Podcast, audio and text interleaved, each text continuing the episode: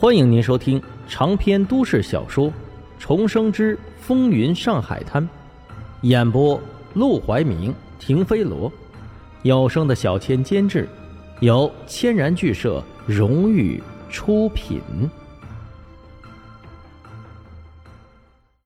第三百二十一章六个巡捕房。田润之叹气：“哎，他重要，是因为他的身份摆在那儿。”一旦我们出现暴露危机，可以让他顶上，用苏家千金的身份做遮掩，谁也不会怀疑到他的头上。但他不在了，我们剩下的人可就危险了。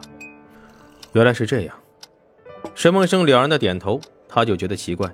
这种地下组织纪律严明，筛选应该也十分严格。而苏小曼大大落落的做事，一点不当心不说，还一次暴露身份，一次暴露计划，简直就是个糊涂虫。按照一般的逻辑和思路，应该让这样的糊涂虫远离重大计划才对，可他们却偏偏非要他参与。原来是故意拖他下水，提前打好预防针。万一暴露，让他顶包，听上去好像很残忍。组织似乎对他只有利用的关系，但他知道苏小曼是自愿的。他相信组织能够改变国家的现状，相信组织能够带来和平美好的未来，所以他愿意被组织利用，甚至做好了牺牲的准备。想到此处，他对组织也不仅有了几分亲切之情。他便不再客套，直言道：“你来找我，应该不只是和我吊唁小曼吧？是不是有什么事需要我帮忙？只是为了吊唁小曼，完全不用到他面前来吊唁，而且凭他们的本事，想调查清楚小曼的死因，也完全不在话下。”果然，田润之见铺垫的差不多了，终于开始说自己的真实目的：“不瞒沈先生。”我这次来是有事想找沈先生帮忙的，说吧。田润之点了点头，随即起身走到门口去，猛然拉开了门。外面没有人，他又朝楼下瞥了眼，几个伙计正在柜台前插科打诨。新进来的客人也是醉醺醺的，往桌子上丢几个盘子钱，便跟着伙计进去里面领果盘赌钱去了。看来没什么可疑的人。他重新把门关上，又落上了锁之后，这才走到桌前，压低声音道：“小曼一死，这条线就断了。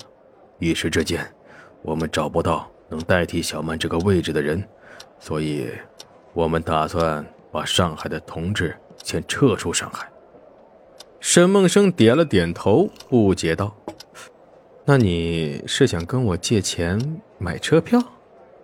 他不明白。在这件事上，他能帮上什么忙？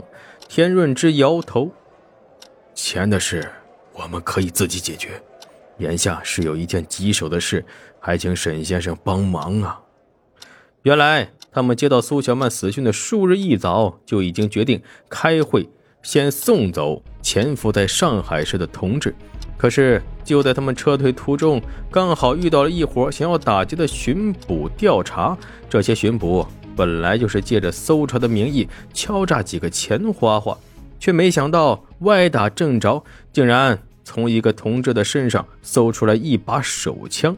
这名同志当场被捕，关进巡捕大牢里去，到现在还没有弄出来。不是弄不出来，而是他们不敢弄。巡捕房里到底什么情况，他们根本不知道。万一这名同志没有遭受住严刑拷打，出卖了他们。那现在他们走动关系熟人，就等于是自投罗网。但放着牢房里的同志又不能不救，他们于是苦思冥想，终于想到了沈梦生，希望他能看在苏小曼的面子上，加上过去有过一次安全合作的份儿上，帮一帮这个忙。沈梦生听完整个故事，也不禁皱起眉头，问道：“抓他的是哪个军部房？”田润知道，小东门巡捕房，原来是小东门那个。沈梦生点了点头，心中已然有数。法租界一共六个巡捕房，黄金荣和他所在的是麦兰捕房，属于法租界的中央巡捕房。地界最大，地位最高，势力也最广。除此之外，还有小东门捕房、霞飞路捕房、贝当路捕房和卢家湾捕房。这些捕房规模不大，权力也不大，有的甚至只有洋人，开设起来也不过是做做样子，有那么个监管部门罢了，并不会真的做事。毕竟。洋人在自己的租界为非作歹，欺负华人，那是天经地义；而华人自己人欺负自己人，他们就更懒得管了。虽然小东门巡捕房只是个小巡捕房，权力不大，基本上他走动走动关系就能把人弄出来。可问题在于，这件事背后涉及到了苏小曼所在的组织。现在白色恐怖那么严重，万一弄不好，他被卷入其中，那他可吃不了兜着走。别说黄金荣了，圣母娘都保不住他。沈先生，这位同志对我们至关重要，就算不能把他救出来，也绝对不能让他落在敌人手上。至少我们要知道他现在是个什么状况了，你明白吗？沈梦生点头，他又不是傻子，当然明白。田润之想要他办两件事：一是查清楚这个同志有没有把他们招出来，招出来了。不能把他留在敌人手里。为了保护组织，哪怕他们自己动手，也要把人处理干净。若他没有招，就要想办法把他救出来。沈梦生思虑再三之后，点头道：“好，这个忙我帮了。”沈先生，实在是太感谢了。田润之握住沈梦生的手，用力地晃了一晃。他知道。沈梦生并没有加入组织，让他为了组织犯险，实在有些说不过去。毕竟他给不了沈梦生什么好处，就算给他钱，他也看不上。说白了，他这次来找沈梦生，有那么点儿逼迫他的意思。沈梦生却只是微微一笑：“如果小曼在，他也会劝我帮这个忙。我说过，为了他，我什么都愿意做。”送走田润之后，沈梦生立即打电话把刘队长给叫了过来。小东门巡捕房的人，你认识吗？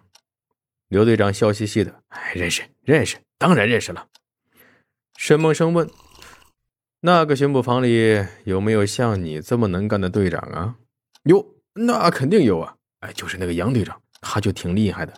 前两天不是刚搜查出来一个带枪的？本来呀，他们也不当回事结果你猜怎么着？不管他们怎么严刑拷打，那小子就是不招。枪是怎么回事？跟个哑巴似的，一问三不知。说到这里，刘队长特地压低了声音：“听说杨队长觉得呀，那小子是那个